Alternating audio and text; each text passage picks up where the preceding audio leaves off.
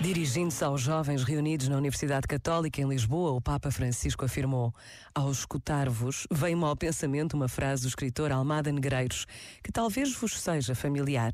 Sonhei com um país onde todos chegavam a mestres a invenção do dia claro. Também este idoso que vos fala, é que já estou velho, este idoso sonha que a vossa geração se torne uma geração de mestres. Mestres de humanidade, mestres de compaixão, mestres de novas oportunidades para o planeta e seus habitantes, mestres de esperança. E mestres que defendam a vida do planeta ameaçada neste momento por uma grave destruição ecológica.